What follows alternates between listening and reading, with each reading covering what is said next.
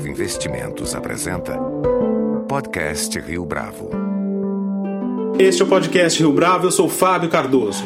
A H Stern é mundialmente reconhecida pelo design de suas joias e pelas iniciativas que marcaram a trajetória da empresa desde a sua fundação até aqui.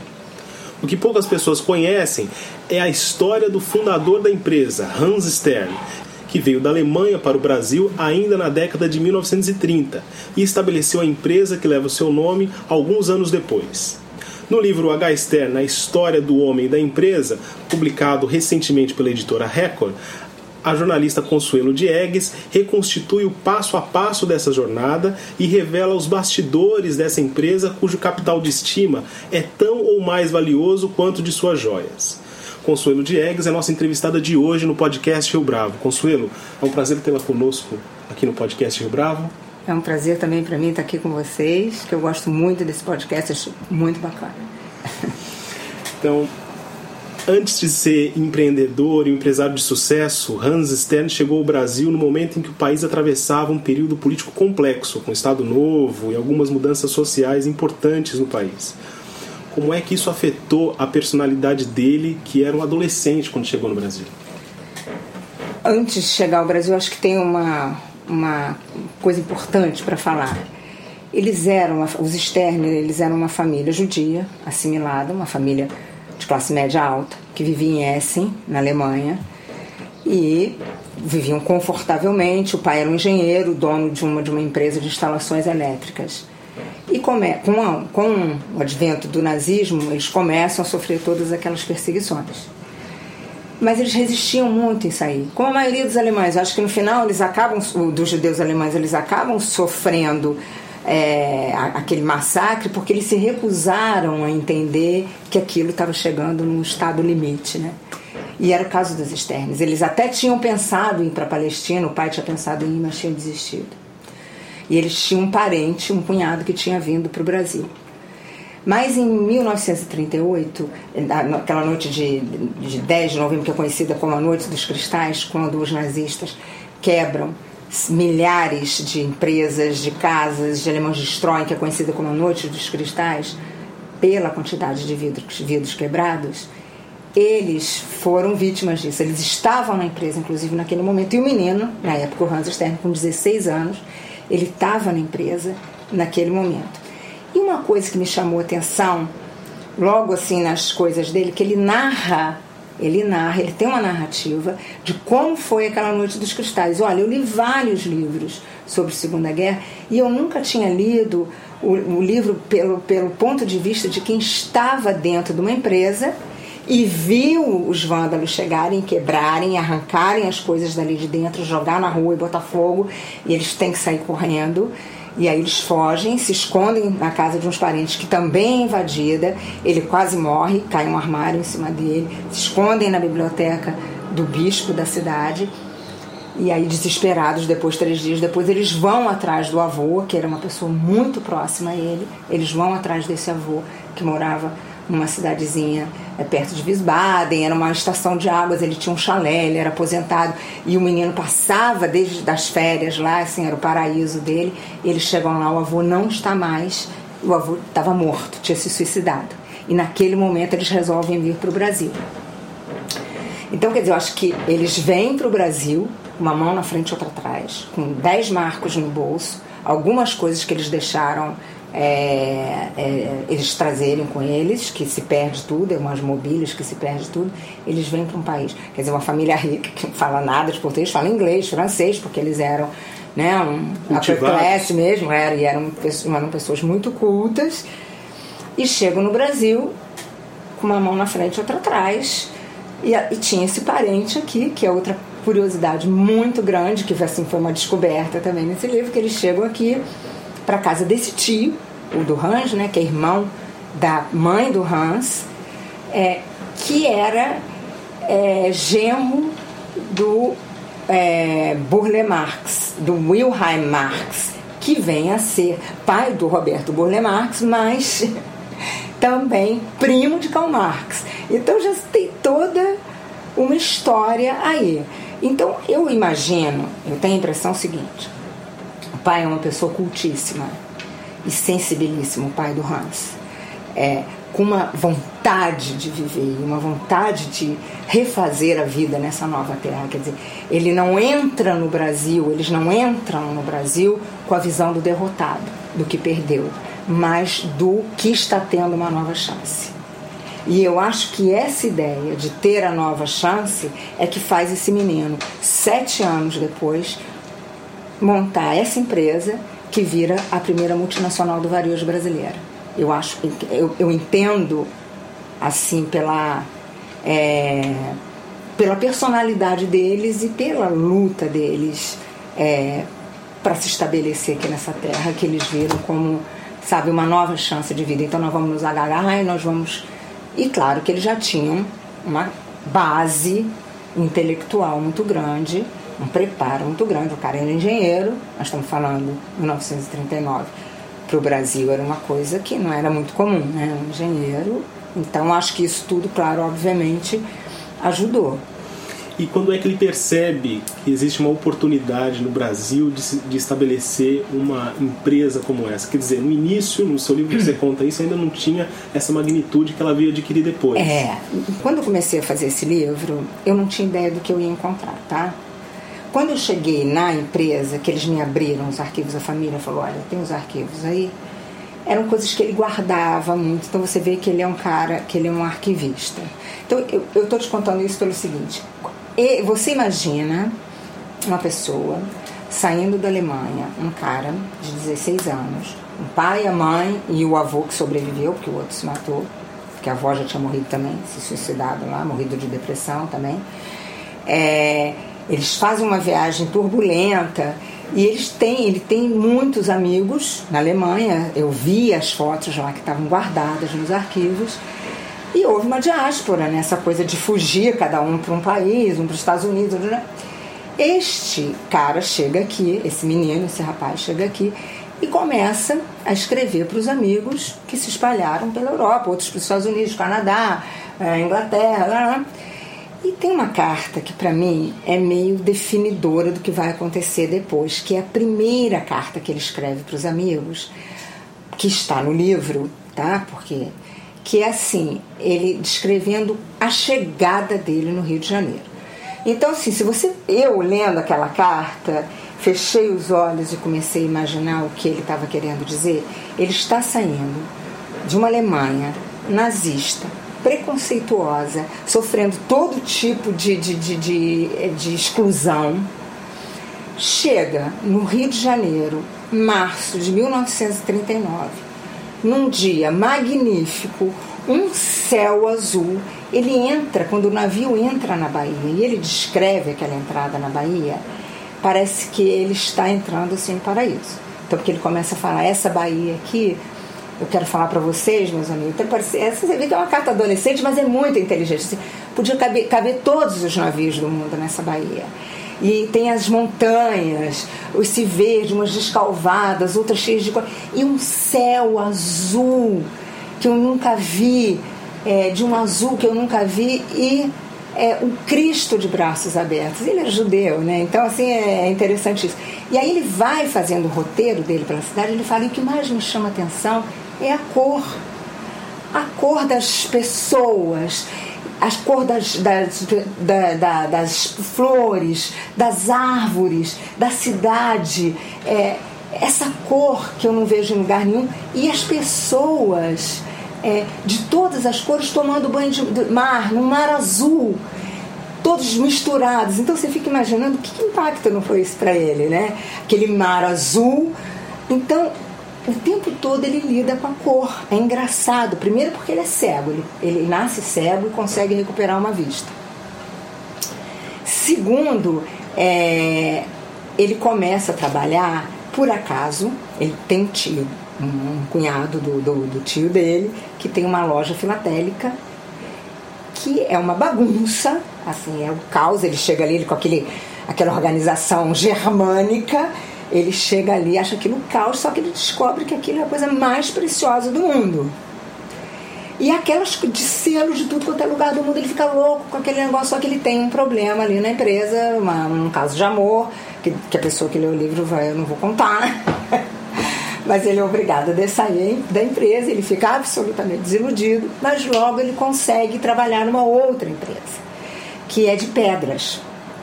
Ele consegue trabalhar nessa empresa porque ele tem inglês, francês, alemão, e é uma empresa de exportação de pedras semi-preciosas, que se chamava aqui. E ele vai fazer a contabilidade, mas o dono, que é um português, se encanta com ele, com, com o preparo dele, intelectual, fala assim, você vai comprar essas pedras também. E ele se embrenha pelo interior do Brasil. Então ele novamente ele volta para o elemento dele, que é a cor. Ele perdeu os selos, que era o colorido dos selos que fascinava ele, o desenho dos selos, mas ele cai no colorido das pedras. Pedras brasileiras, que as pessoas, que os brasileiros estavam se lixando. Mas ele, assim como ele teve aquele impacto, aquele olhar dele, de olhar para a Baía de Guanabara, olhar o Cristo de braços abertos, o céu, que pode ser que para o viajante brasileiro aquilo fosse uma imagem já comum e que foi um deslumbramento, um encantamento para ele, ele teve diante daquelas pedras coloridas que as pessoas, os brasileiros, se lixavam, mas ele falou: peraí. Assim como eu, estrangeiro, estou encantado ele um estrangeiro já totalmente encantado com o Brasil também, mas eu, assim como eu reconheço a beleza e o valor disso, eu tenho certeza que o estrangeiro que chegar aqui vai ter o mesmo olhar que eu estou tendo. E é esse negócio que eu vou fazer. E aí ele muda o conceito de semi-preciosa, porque o brasileiro só valorizava a, o rubi, o diamante, a esmeralda.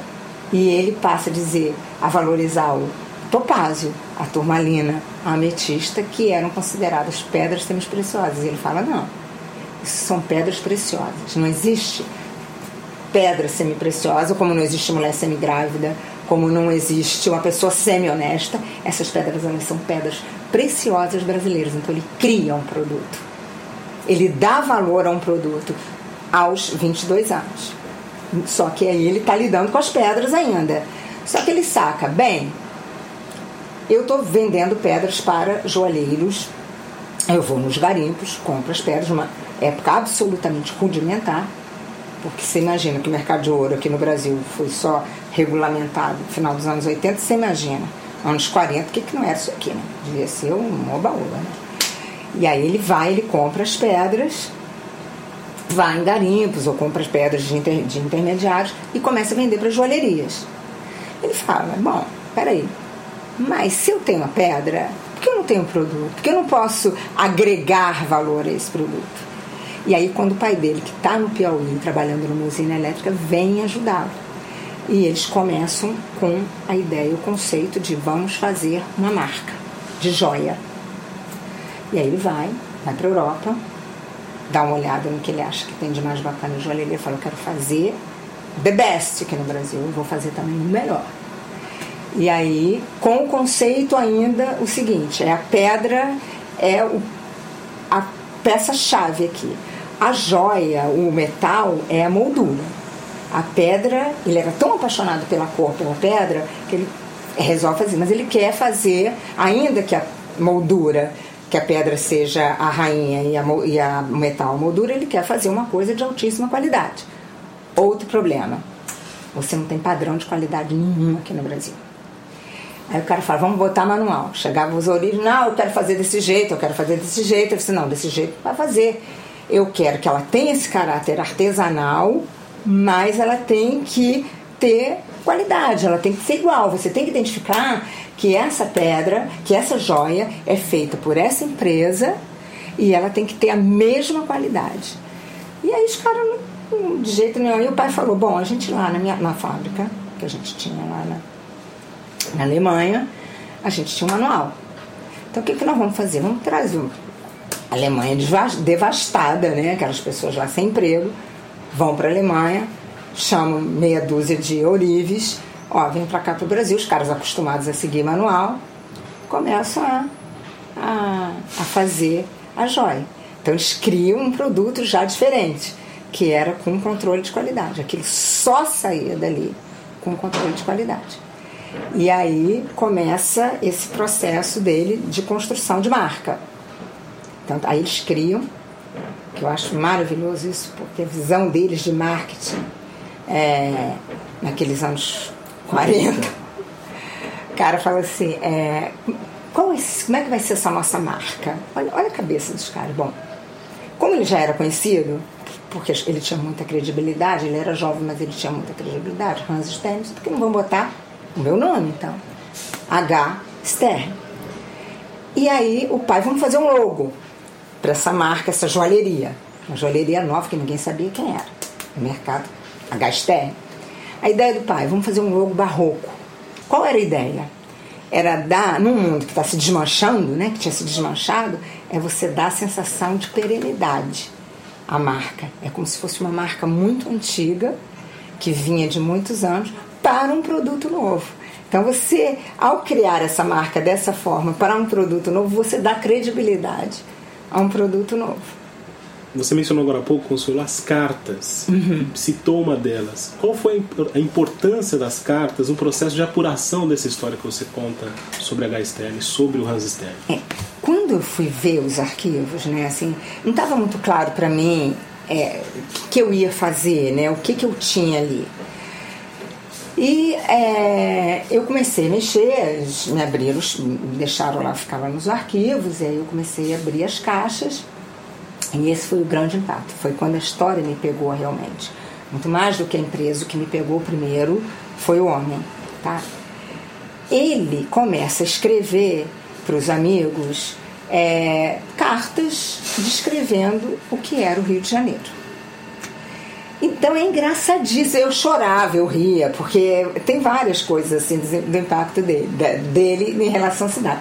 Ao mesmo tempo que ele se apaixona pelo Rio de Janeiro, ele, até ele entender que isso, onde que eu tô, né? Para você ter uma ideia, ele, escreve, ele pega o Carnaval de 1940.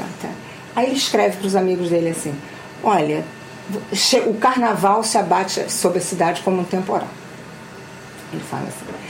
Semanas antes, as pessoas mudam até a forma de se cumprimentar. Elas falam, antes de falar, é, depois, depois de falar bom dia, boa tarde, elas perguntam: e aí, animado para o carnaval? É muito engraçado isso, porque é exatamente igual o que acontece hoje no Rio de Janeiro. 15 dias antes as pessoas estão te perguntando: e aí, a fantasia, animado, está animado para o carnaval? É igualzinho. Trânsito. Ele fala: vou falar um pouco do trânsito da minha terra. As pessoas aqui ando apostando corrida. Ninguém respeita nada. Eu tô pensando, eu acho que eu ia morrer aqui. A gente entrava no ônibus, era um ônibus apostando corrida. O... Aí é tudo uma coisa, uma cultura que já vem desde lá. E o barulho, ele fala, o barulho. O barulho não poderia ser maior do que um, um grande final de Tchaikovsky. Eu acho engraçado que ele tem toda a erudição, né? Ele fazendo a comparação. O jogo de futebol, quando ele entra no estádio de futebol, um que eu acho que é a primeira e última vez que ele entra, ele entra, primeiro aquele monte de guarda, depois aquela multidão se embolando naquilo ali, ele cai, vomita em cima dele, finalmente ele consegue chegar lá na arquibancada para ver o começo do jogo. Tem uma que, um quebra-pau danado, um jogador por cima dos outros. Ele, a, a impressão que dá é que o cara tá assim, no meio de um, de um, espetáculo de gladiador romano e não futebol do jeito que ele narra. Então é tudo muito fascinante, porque é uma crônica de costumes, é, de época. Né? Ali estava um Rio de Janeiro visto pelo olhar de um jovem alemão, judeu, chegando aqui, fugindo da guerra, se deparando com isso aqui, que sabe, parecia sei lá o quê. E, e aí para mim aquilo virou uma crônica de costumes. Eu, como jornalista, sempre isso aqui não existe. Eu nunca vi uma narrativa dessa. Esse olhar do estrangeiro nesse período da nossa história. E aí o que, que eu fiz? Eu falei, bom, eu tenho que mostrar para as pessoas o que, que esse cara está vendo. Então, ele está vendo através das cartas, ele está me dando uma direção. Mas então, aí eu comecei a fazer uma pesquisa histórica paralela para não dar essas cartas assim, ao vento, né? Então o que, que eu comecei a fazer? Bom, o que está quando ele está me descrevendo, por exemplo, que ele se impressiona muito com a violência contra a mulher aqui os, os crimes de amor em 1940, é, 1939, 40, é uma coisa que impressiona muito ele, que as pessoas chamam esses crimes de crimes de amor. Como é possível crime de amor? Ele fala, o brasileiro é muito passional.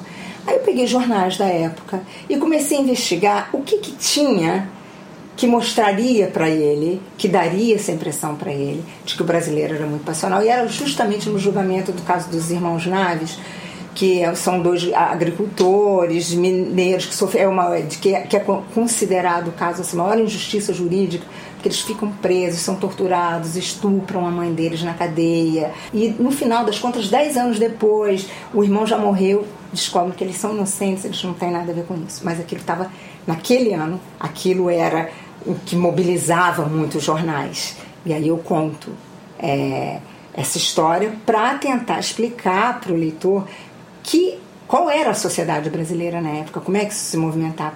O susto, por exemplo, que ele leva no momento que ele fala que é essa passionalidade, isso, ele. E, e, como é que se, explica um povo tão cor, é, cordial ter tortura na cadeia? Para ele, não, não, não, sabe, não casava uma coisa com a outra. Né? Então você tem que explicar o Estado Novo, então você tem que contextualizar tudo. Então, a partir daí, eu sabia que o livro todo o livro, do começo da primeira à última página, ela vai estar contextualizada no Brasil. Seja o governo de Getúlio Vargas, seja Juscelino, seja é, Jango, o governo militar, depois, então é aí, é o homem e a empresa dentro desse processo do Brasil, como tudo vai evoluindo nisso daí. Então, o livro é todo pontuado, ele é todo contextualizado. Entendeu? Agora, biografias no Brasil, mesmo quando elas são autorizadas, elas não costumam ser bem-vindas pelos familiares. De alguma maneira, eles se sentem atingidos por isso. É, como é que foi para você? Você enfrentou algum tipo de dificuldade em relação a isso? Eles foram extremamente generosos. No meu caso, o processo foi um pouco diferente. Eu fui procurada por eles por causa do meu trabalho na Piauí. É uma família super low profile. Eles raramente falam, raramente aparecem fotos. Mas o que, que eles queriam? Isso tem três anos, tá? A, empre, a empresa ia fazer 70 anos. E eles queriam que eu escrevesse, queriam me encomendar. Escrever um texto, alguma coisa, para as gerações futuras. Contar um pouco do pai deles. É, o que, que era, como é que tinha sido essa história. Eu falei, olha, o seguinte, o que eu sei fazer o que eu sei fazer é o que eu faço na Piauí. É da dimensão humana do personagem. Eu não falo de super-heróis, primeiro porque eu acho super-herói mega chato. Segundo, porque eu acho que quando você vai falar de uma pessoa, de um personagem, de um empresário principalmente, eu acho que nós estamos falando de Brasil, nós estamos falando de um mercado diverso, de uma situação que está sempre mudando. Eu sou filho de empresário, eu vejo, vi tantas coisas pelos meus pais, pelos meus pais passaram nas empresas e aqui é imposto, e muda a regra e isso. Atenção que é. Então você tem um custo para você chegar no topo. Sabe, não é assim, opa, eu fiz, eu sou bacana, deu tudo certo. Não é. Essa é uma trajetória de altos e baixos, principalmente num país que, cuja história econômica é de altos e baixos, você tem pouquíssimos momentos de estabilidade. Então isso tem que ter um custo. Esse cara não faz qualquer coisa assim, ah, eu fiz porque eu sou genial e não tive nenhum problema e a estrada livre. Não é. Então, se eu for escrever essa história que vocês querem, eu preciso é, escrever tanto as histórias de sucesso como as de fracasso, porque eu acho que isso, inclusive, vai servir de legado para quem for ler, para os netos saberem, olha, meu avô teve esse momento de sucesso, mas ele também, ele teve momentos de tensão, ele teve perdas, ele teve dúvidas. Não, vamos fazer isso. Inclusive a família, ah, legal, não é isso mesmo que a gente quer, não sei o que. Eu falei, se não for isso, acho melhor vocês contratarem um publicitário, faz um negócio aí elogioso, ele é maravilhoso, sensacional, incrível, não sei o que. Não, sei o que. não, a gente quer isso do jeito que você faz para Piauí, não sei lá abriram lá a empresa para eu fazer isso. Quando eu cheguei lá e vi aquele mundaréu de coisa, aquele material gigantesco, que ainda para completar tinha assim, umas anotações dele, pequenas, telegráficas, mas que para os meus netos, para os meus filhos e para os meus netos. Uns, um maço de papel que ele dizia, meu avô nasceu tal ano, meu outro avô tal ano, eu nasci em tal lugar, estudei em tal escola, em 1930 aconteceu isso. Tinha quase que um roteiro telegráfico, mas que me deu, que foi a base para eu escrever o livro, né? E aquelas fotos todas, e aquelas cartas todas. Eu falei, gente, olha, eu vou falar uma coisa para vocês. Eu acho que isso não, é, não pode ser um livro para família. Isso, eu acho que vocês deveriam compartilhar essa história com as pessoas, porque é uma história maravilhosa, é uma, é uma parte da história da humanidade, é uma parte da história do Brasil que está aqui, é a história de uma empresa muito importante, né? Que é, e a história dele, a história de vocês. Aí tá, ficamos nesse, ok, vamos fazer. Mas sem nada pensado ainda. Faz o que você quiser, entrevista quem você quiser. Aí eu fui, fui pegar, fui atrás dos antigos funcionários que começaram com ele. Tinha que ser rápido, as pessoas estavam morrendo, tinham mais de 90 anos, algumas estavam doentes, algumas morreram no processo de fazer o livro. Eu precisava pegar essas pessoas. Então fui falando e conversando com a família. E no fundo, quando você começa a conversar e contato, história, vem muito de coisa que estava esquecida. É quase uma sessão de análise, né? Vem muita coisa, muita coisa do que eles viveram, muita coisa que eles passaram, muitas coisas engraçadas, muitas coisas tristes, né? Tá ali, né? A história deles. Vem muita emoção. E assim, a gente fazia assim, uns brainstorms para a gente discutir o que, que aconteceu naquele ano, por exemplo, plano Collor, como é que a empresa que trabalha com joia, não sei o quê, com dólar, aquilo vira uma loucura, não tem dinheiro no mercado. Então juntamos os antigos executivos, sentou junto com o Roberto, os meus filhos, que já tinham participado desse processo, para contar e relembrar. E eu fui relembrando, relembrando, relembrando essas histórias. Então, foi uma biografia autorizada e autorizada mesmo. Se eu te disser assim que eles me barraram em alguma coisa, não foi nem, nem eles, não foram nem eles que me barraram que é uma história que ele tem dois filhos fora do casamento, que está citado ali no livro, que eu não me aprofundei muito, porque primeiro eu acho que era uma história que não tinha realmente muita importância para o tamanho da história. E segundo, porque ah, de alguma forma eu quis preservar um pouco a mulher dele, a dona Ruth, que foi de extrema generosidade, e olha, você pode falar, isso aconteceu, isso houve. Então tem, tem essas pessoas aí, a gente não pode negar. Agora o resto Quer dizer, nós estamos contando aqui, eu duvido que tenha alguma biografia em que você conte a briga do pai com o filho, que é o momento que o Roberto, que é o sucessor, e o pai, o Range, tem uma briga horrorosa sobre a forma de conduzir a empresa, eles rompem e o Roberto sai. E isso é contado em detalhes como que isso acontece. A respeito dessa briga, Consuelo, uhum. é possível dizer que o modelo de administração que o Hans Stern levava para a empresa era bastante personalista? Eu acho que muda. Quer dizer, eu acho é, que no começo, no começo da empresa era muito ele, né? Essa coisa. Mas eu acho que ele era uma pessoa que ouvia muito. E ele era um cara muito inteligente, porque ele, eu acho assim, ele inventou assim um, um pré-e-mail. Ele botava uma, ele dizia, era não fale, escreva. Ele não queria nada que ninguém falasse para dizer, ah, eu não disse, eu não disse. Então as pessoas tinham que escrever, iam grampeando eu escrevo. Aí você mandava para o outro, o outro escrevia a resposta daquilo, aí no final tinha uma tripa. Então havia uma discussão muito grande na empresa. O que eu acho que muda nessa empresa, ele dá muito espaço, tem aquele, aquele núcleo dele, né? Quer dizer, é, é muito espaço naquele núcleo dele. E ele era o cara que eu acho que ali para aquele núcleo dele era o cara, o genial. As pessoas não sei se questionavam muito ele, porque ele era grande cabeça. Mas quando entra a nova geração, quando o filho entra, as coisas começam a mudar e ele começa a dar mais espaço para a nova geração, que são os filhos. Começa com o Roberto e com o Ricardo, que é o, o, o outro filho dele, que faz, que monta o sistema just in time ali na empresa. E o Roberto muda o conceito da joia. Porque aquela joia, primeiro começa a mudar muito assim. A primeira era muito para o turismo. Era uma joia focada para o turista estrangeiro que chegava aqui e queria ter uma joia com aquela pedra colorida que o brasileiro se lixava. Isso até meados dos anos 70 era esse o conceito. E aí ficou o conceito da joia Rio de Janeiro. São Paulo tem pela primeira vez um diretor que vem do mercado. Ele contrata, que até então era todo mundo que tinha sido formado junto ali com ele. Sabe, quase todos judeus, quase todos com origem alemã e pessoas de extrema confiança dele. Não tinha ninguém no mercado na direção. E a primeira pessoa que vem vai para São Paulo, que vem da Volkswagen. E esse cara chega com um novo conceito. Que o Rio pode ser turismo, mas São Paulo tem. São Paulo é negócio. Então vamos fazer uma joia para esse público brasileiro. Então ele começa a mudar o conceito da joia.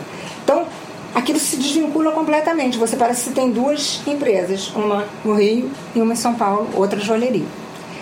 Quando o Roberto assume, o filho mais velho assume, ele passa um tempo aqui, o diretor de São Paulo tem que sair e o Roberto vai para lá. E aí muda esse conceito. Ele chega lá e vê, ó, o conceito é diferente.